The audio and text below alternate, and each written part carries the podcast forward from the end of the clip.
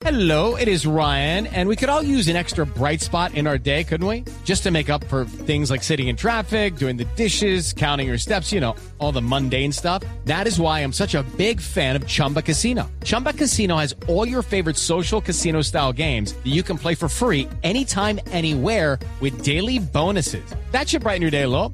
Actually, a lot. So sign up now at chumbacasino.com. That's chumbacasino.com. No purchase necessary. BGW. Void were prohibited by law. See terms and conditions. 18 plus. Saludamos a esta hora en los Estados Unidos a Elvi Música, activista y artista. Fue la primera mujer eh, en eh, ganar una batalla legal en los Estados Unidos para que el Estado norteamericano le provea con cierta frecuencia una cantidad de, de marihuana por motivos de salud. Doña Elvi, buenas tardes. Gracias por estar con nosotros. Buenas tardes, muy contenta de estar aquí con ustedes. ¿En dónde se encuentra en este momento? Eh, ahora estoy en Oregon, donde pasamos leyes en, en las últimas elecciones, las cuales hacen que cualquier persona que tenga más de 21 años pueda fumar la marihuana sin ser arrestado o, o molestado por la policía o por nadie. Ya. Caso suyo se Ajá. produce hace cuánto tiempo exactamente la batalla legal en dónde se dio. Sí, yo empecé, como le dije, hace 40 años fumándolo cuando un doctor me dijo que si no la fumaba iba a quedar completamente ciega. Yo tuve ah, problemas con los ojos desde que estaba chiquita. Un doctor, Jorge Rodríguez Plata, me hizo unas operaciones muy fantásticas cuando tenía 6 años en Bogotá. Pero luego aquí en Estados Unidos no he tenido buena suerte con las operaciones y perdí mi mejor ojo cuando el doctor me había dicho que tenía que fumar marihuana y yo no la encontraba, que era ilegal y tenía el miedo de perder la, la custodia de mis hijos, de perder mi casa, de perder mi trabajo en el banco. So, mi vida se volvió una pesadilla porque tenía que escoger entre tomar riesgo con esas cosas o mantener mi No podía hacer las dos. Yo ya no trabajé, así es que se puede imaginar un cheque de júbilo es muy triste ahora porque los 80 no podía trabajar. Había una señora fumando, usando la cocaína y, y diciéndonos a todos que nomás dijéramos que no y que no y que no. ya ustedes saben quién es esa. Sí, doña Elvi, ¿de qué manera se da esa batalla legal suya ante los tribunales en la Florida y cómo lo gana? Es decir, ¿cuáles son los argumentos que finalmente son eh, acogidos por eh, la justicia de ese estado? Ok, yo, en primer lugar, no había ninguna ley en Florida ni nadie estaba hablando de marihuana como remedio en la Florida.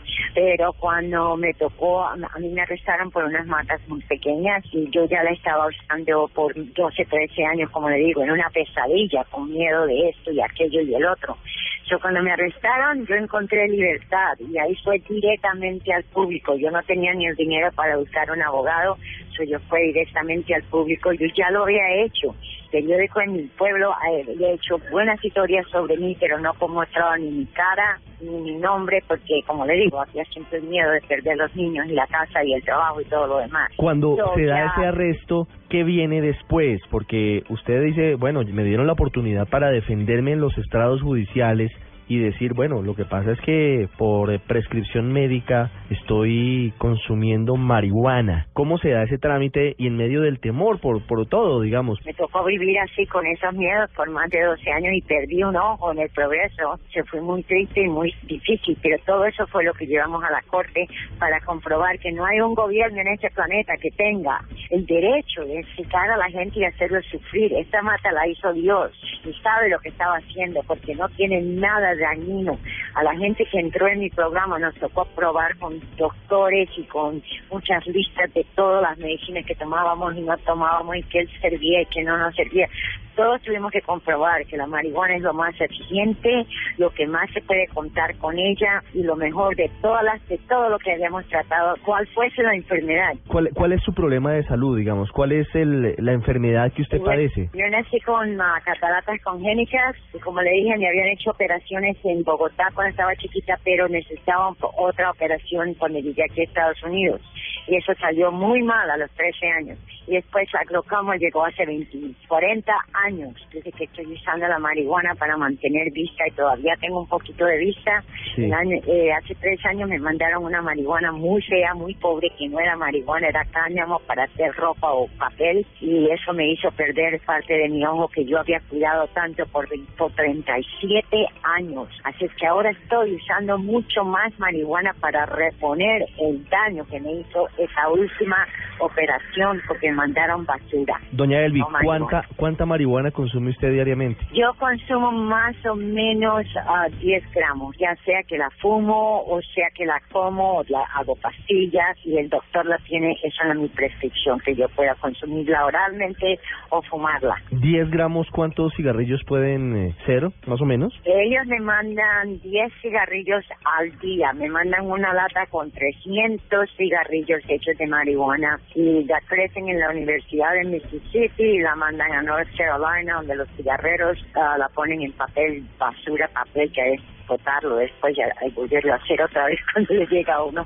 Pero al menos me ha mantenido la vista, so yo estoy muy feliz por haber tenido eso y me ha dado la oportunidad de trabajar en todas estas iniciativas Sí. donde están tratando de cambiar las leyes. Doña Elvi, ¿la marihuana le calma el dolor del glaucoma o tiene otro tipo de efectos sobre su problema visual? Baja el dolor si tú tienes dolores de- por la presión, pero lo más importante es que baja la presión, así es que no te debe dar dolor en primer lugar. Para mí no hay nada que ha trabajado tan bien como eso. Baja la presión en el ojo, porque el glaucoma es precisamente eso. Se, Ujú, se- interaction, sí, de los ojos. se dispara. Mire.